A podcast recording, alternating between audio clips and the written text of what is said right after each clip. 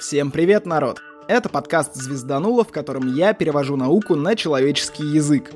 Этот эпизод должен выйти 11 июля, прямо накануне публикации первой фотографии от телескопа имени Джеймса Уэбба. До этого фотографии были тестовые и калибровочные, а завтра будет прям полновесная рабочая история. И я, естественно, не смог пройти мимо.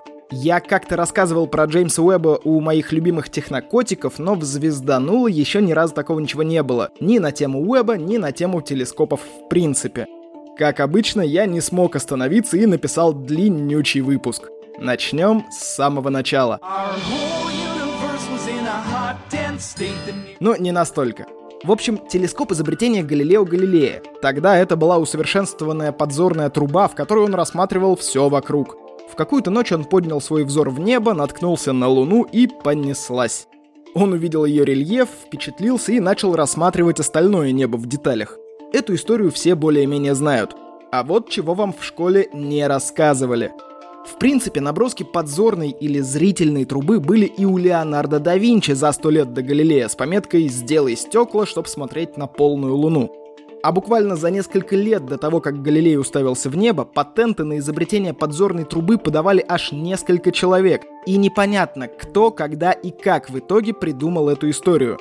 Я, как человек, которому интересно именно допереть до принципа чего-то, а не сама, собственно, реализация идеи, отдаю пальму первенства да Винчи, и дальше уже кто как хочет, тот так и считает. Вероятно, Леонардо тоже был не первым, кто дотумкал до этой идеи, но я не стал копать дальше. Ладно, официально Галилей первым посмотрел через подзорную трубу в небо. Нам этого хватает. Первый телескоп был всего-навсего трехкратным и очень кривым, со всеми возможными искривлениями на линзах. Это называется аберрациями. В конечном итоге Галилей создал 32-кратный телескоп длиной почти в метр с диаметром объектива в 4,5 сантиметра. Тоже кривил все изображение как хотел. Ну и фиг бы с ним, нам же результат важен открыты Галилеевы спутники, рассмотрены планеты, вся вот эта вот история. Это был первый оптический телескоп. Сейчас вообще телескопы делят на оптические, это стандартная история с линзами, зеркалами, когда можно прям глазками посмотреть в космос. Радио, тепловые, рентгеновские и прочие телескопы — это уже всякие антенны, тарелки, детекторы, в общем, изображение можно посмотреть только с компьютера. Я сейчас не буду во всякие интерферометры лезть, чуть позже в выпуске про них расскажу. Ну и стоит выделить космические телескопы. Тут тоже пока много говорить не буду. Отправляем телескоп в космос, а он нам присылает фотки. В общем, Галилей первым показал нам, как сделать оптический телескоп. Фактически это была система линз, которые, собственно, увеличивали нужный участок космоса и труба, которая отсекала засвет от всего остального неба. Такие телескопы называются рефракторами. Их всего четыре основных вида и различаются они системой линз. Рисовать через микрофон я еще не научился, а объяснять без рисунков будет сложно. Так что просто скажу, что фактически мы разные линзы в разные схемы собираем и получаем изображение. Это у нас телескопы Галилея, Кеплера, ахроматы и апохроматы, если кому интересно погуглить. Практически все рефракторы дают ту или иную аберрацию, так что изображение будет немного кривым или с искаженными цветами. Единственный телескоп, который даст вам неперевернутое изображение — телескоп Галилея. Остальные перевернут ваш мир вверх тормашками.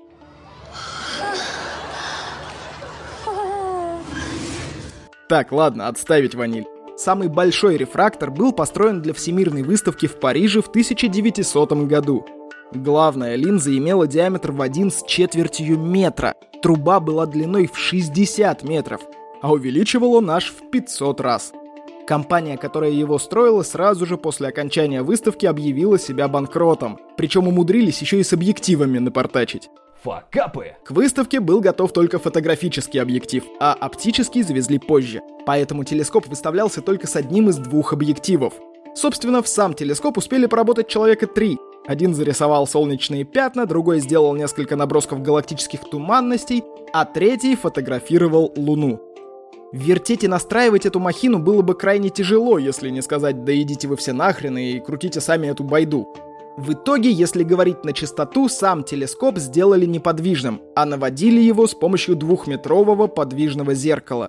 То есть в телескоп наблюдали вовсе не напрямую небо, а всего лишь зеркало, от которого это небо в телескоп отражалось. В конечном итоге после выставки телескоп сломали, а зеркало и объективы, кажется, до сих пор хранятся в Парижской обсерватории. В разных источниках говорят, что зеркало выставлено в качестве исторического экспоната, а в части говорят, что уже не очень-то выставлено. Надо будет заскочить в Париж, проверить. Ну ладно, это рефракторы, а есть еще рефлекторы. Это уже следующий виток эволюции оптических телескопов. Если в рефракторах главную роль играли линзы, то в рефлекторах мы начинаем работать с зеркалами — это те самые странные телескопы, которые похожи на какую-нибудь бластерную турель из Звездных войн. Если с рефракторами все понятно, вот труба, вот на конце трубы очко, э, линза, вот с другого конца трубы дырка на предмет посмотреть, то с рефлекторами все не так просто.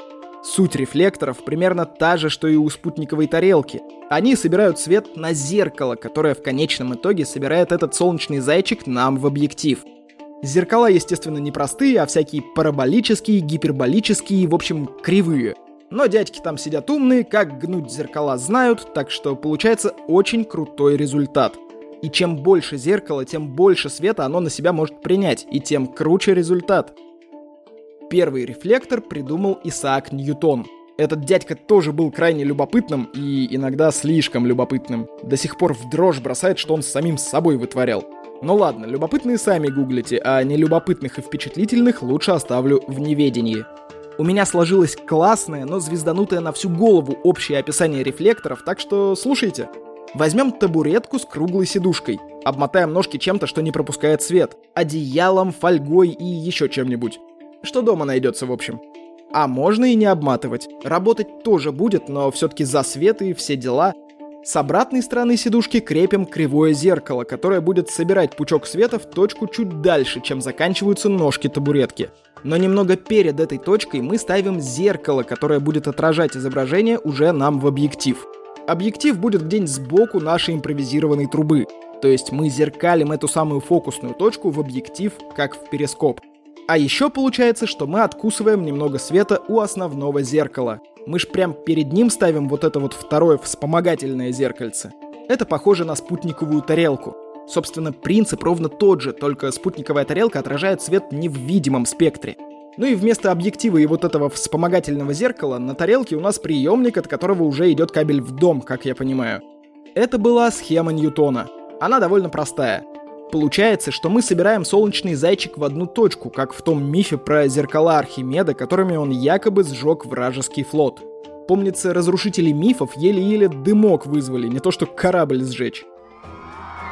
500 воинов направляли свои солнечные лучи на корабль в течение более часа, и теперь они с почетом расходятся по домам. Раз, два, три. Миф развеян! Дальше рефлекторы развивались двумя путями. Одни наклонили основное зеркало под сиденьем нашей сидушки и вынесли объектив куда-то в бок. Это брахиты и схема Гершеля-Ломоносова. Собственно, идея вся та же, что и у Ньютона, только у нас перед основным зеркалом вообще ничего нет. Оно полностью получает весь свет на себя. У Ломоносова свет из основного зеркала сразу фокусируется в объектив, а у брахитов есть еще одно вспомогательное зеркало, которое фокусирует изображение на объектив как перископ. А второй путь развития нашей табуретки — это продырявить сиденье и вместо цельного зеркала поставить что-то вроде компакт-диска. Понятно, что оптические характеристики вроде всяких отражательных и собирательных способностей там получше, чем у сидюшек. Для чего нам это? А чтобы объектив вынести не в бок, а прям в сиденье нашей табуретки, только с седалищной стороны. В эту самую дырку посередине диска и зафигачим. Да, табуретку больше не стоит использовать по прямому назначению, но наука, знаете ли, требует жертв. А дальше все похоже на ньютоновский рефлектор. Вспомогательное зеркало остается на месте, мы его просто направляем не куда-то в бок, а в новый объектив, прям в сиденье. Так мы избавляемся от множества искажений, можем собирать разные оптические схемы, пользоваться разными зеркалами и как угодно экспериментировать в общем. А дальше есть уже нюансы и тонкости, о которых я рассказывать не буду. Это у нас системы Грегори, Кассегрена, Корша, Ричи Кретьена. Кому интересно покопаться во всяких фокусных расстояниях, повспоминать оптику и геометрию, вперед в Google. Так, ладно, рефракторы, рефлекторы, из оптических телескопов остались только зеркально-линзовые — это компромиссное решение, которое в итоге среди астрофизиков не прижилось из-за большого количества недостатков. Фактически, как я понимаю, мы в рефлектор вместо вспомогательного зеркала ставим совсем кривую отражающую линзу, которая уже и собирает нам в объектив изображения. Получается сильно кривое изображение, небольшой фокус и очень нежная система. И у них есть еще один нюанс. Видели, как на телефон накидывают линзу в форме сердечка, и на видео с телефона все блики получаются в форме сердца? Вот здесь тот же самый эффект. Получаются такие ореолы в форме линзы. В общем, так себе инструмент в плане посмотреть на небо. Ладно, давайте переходить к супер крутым и мощнючим всяким телескопам. Минутка матчасти. Минуточку! Будь добры помедленнее. Я записываю. Свет, который звезды и галактики испускают во время своих космических скитаний, краснеет и инфракраснеет. Причина в том, что пространство растягивается, и наши световые волны растягиваются вместе с ним. Поэтому звезда могла испустить некоторое количество вполне видимого красного или желтого, например, света, но дойдет до нас невидимый инфракрасный. Это матчасть номер раз. Матчасть номер два. У нашей планеты есть атмосфера. Да ладно! Я, конечно, понимаю, что она нам тут жить помогает, мы тут дышим и от солнышка спасаемся и тому подобное, но она же и рассеивает часть света, который до нас долетает. Так что у нас опять есть два пути развития. Первый — хреначить детекторы в невидимых диапазонах. Ловить инфракрасный, радио, ну и всякие сверхэнергетические ультрафиолет, рентгены, гамма-лучи всякие. Да, есть сильно крутые пульсары, свет от которых до нас доходит прям гамма-излучением. Мощь солнца у меня в руках. Ну и есть вариант запульнуть телескоп в космос, где эта ваша наша атмосфера не будет никому мешать. Эти пути развития хорошо сочетаются. И Хаббл, и Уэбб, и другие космические телескопы пользуются целым набором детекторов разных спектров. Но на Земле можно, во-первых, сделать зеркала гораздо больше, а во-вторых, сделать зеркала еще больше за счет интерференции. В космосе я пока не слышал о сети телескопов, хотя может и такое будет. В общем, мы можем собрать несколько зеркал и направить их в одну точку. Просто солнечный зайчик будет не от одного зеркала, а от 5-6, например, собранных вместе. У нас так уже много телескопов работает, это называется сегментированное зеркало. Тот же Webb может похвастаться зеркалом из 18 частей. А еще мы можем совместить показания от разных телескопов в одно изображение, как будто у нас немного зеркал, а одно офигеть какое большое, просто хреновенькое. Представьте себе, что мы опять взяли и запустили 7 солнечных зайчиков в одну точку. Только зеркала у нас находятся в тысячах километров друг от друга. И физика разрешает нам говорить, что это мы собрали свет от условно одного зеркала с диаметром в эти несколько тысяч километров. Через тысячи тысячи телескопов. Естественно, это очень грубое и не очень корректное объяснение. Кроме того, надо соблюсти много условий, соединять всю эту систему и так далее, но факт, конечно, поразительный. Сейчас самый большой такой телескоп находится в Америке. Сеть телескопов тянется от Гавайских островов до Карибского моря и через весь континент. Получается вот такое мнимое зеркало диаметром примерно в 8,5 тысяч километров. Я, конечно, с такого лайфхака до сих пор фигею. Мне за эту разработку такую премию дадут. О. Ну ладно, погнали дальше. Почти все телескопы сейчас работают по принципу рефлекторов, отражают свет на какую-нибудь собирательную историю, так или иначе. Но вообще для разных спектров излучения есть разные детекторы. Я не хочу ударяться в эти дебри, так что давайте просто расскажу о некоторых прям крутых телескопах, которые уже существуют или готовятся к запуску. А потом перейдем к главному герою нашего времени. Начнем с крошки Хаббла. Он летает довольно близко к Земле, в отличие от Уэба и Спектра, которые от нас дальше Луны в 4 раза. Разрешающая способность в космосе выше раз так в 10, чем у телескопов с таким же зеркалом, но на Земле. А зеркало-то у него маленькое, чуть-чуть не доходит до двух с половиной метров. Маленькое, блин. Он всего лишь среднего размера. Летает Хаббл аж с 1990 года. Смотрит в ближнем инфракрасном, видимом и ультрафиолетовом диапазонах. Ему надевали очки, перезагружали компьютер полезной нагрузки, добавляли инфракрасную камеру, меняли навигационную систему, в общем, старичок видел многое. Хаббл планировалось утопить еще в 2009 когда хотели запустить Уэба. Но все пошло как всегда, и сейчас думают топить его в 30-х годах. Сынишка мой распереживался, когда об этом узнал. Птичку жалко. Ладно, погнали дальше. Из наземных телескопов меня зацепили будущий Большой Магелланов и чрезвычайно большой телескопы. Ну и уже действующий очень большой телескоп. Очень большой телескоп сейчас имеет самую высокую разрешающую способность. Четче Хаббла в 4 раза. Но Уэбб должен его переплюнуть. Смотрит от среднеинфракрасного до ультрафиолетового диапазона. Это комплекс из четырех 8 с небольшим метровых основных и четырех без небольшого двухметровых вспомогательных телескопов. Главное зеркало весит всего лишь 22 тонны при толщине почти в 18 сантиметров. Копейки. А Магелланов и чрезвычайно большой телескопы будут больше. Разница между ними в том, что Магелланов будет состоять из семи зеркал, но сами зеркала будут по 8,5 метров в диаметре а чрезвычайно большой телескоп будет состоять из аж почти 800 не очень больших полутораметровых зеркал. При этом Магелланов телескоп будет в общей сложности меньше в диаметре метров так на 15. Чрезвычайно большой телескоп планируется запустить году так в 27-м, кажется. А Магелланов уже должен был работать года два как, но теперь запуск планируется где-то в 29 году. В марте 22-го только шестое зеркало отправили на шлифовку-полировку. А я еще переживаю, когда с выпусками задерживаюсь. На пару дней и уж тем более на неделю. Ладно, давайте уже к вишенке на торте переходить. Телескоп имени Джеймса Уэбба планировалось запускать аж давно, году так в 2007 -м. Но проект сильно затормозился и раздулся в бюджете. В итоге получилось, что получилось. Телескоп рассчитан на глубокий инфракрасный и, естественно, видимый спектры. Планируется, что он проработает лет так 10-15, но топлива осталось чуть больше, чем планировалось, да и опыт Хаббла, который переработал на данный момент уже 13 лет, обнадеживает. Запустили его во вторую точку Лагранжа. Это точка, в которой Солнце и Земля уравновешивают гравитацию друг друга и получается устойчивая точка, в которой телескопу не нужно будет много работать двигателями. Солнце с Землей будут таскать его за собой столько, сколько понадобится. Уэбб далеко не первый телескоп в этой точке. Там уже и в МАП, который картографирует реликтовое излучение, и Гершель был с Планком, и Гайя, и скандально известный спектр РГ. В общем, одиноко ему там точно не будет. Зеркал у Уэба аж 18 штук, и общий диаметр зеркала составляет 6,5 метров.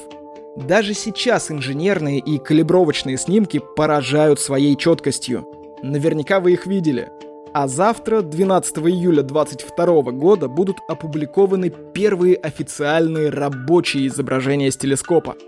Планируется это мероприятие на 10.30 по их тамошнему времени, а если говорить про МСК, то получается 17.30. Дальше уже сами в своем часовом поясе вычисляйте время, дудосьте сайт НАСА и смотрите, чего там наснимал Уэб. Про конструкцию и назначение телескопа мы накануне его запуска говорили с технокотиками. Ссылку я, конечно, оставлю в описании. Там было много деталей, которые сюда просто не поместятся. Но если вкратце, то телескоп запустили, чтобы он попробовал поймать первый свет Вселенной после темных веков.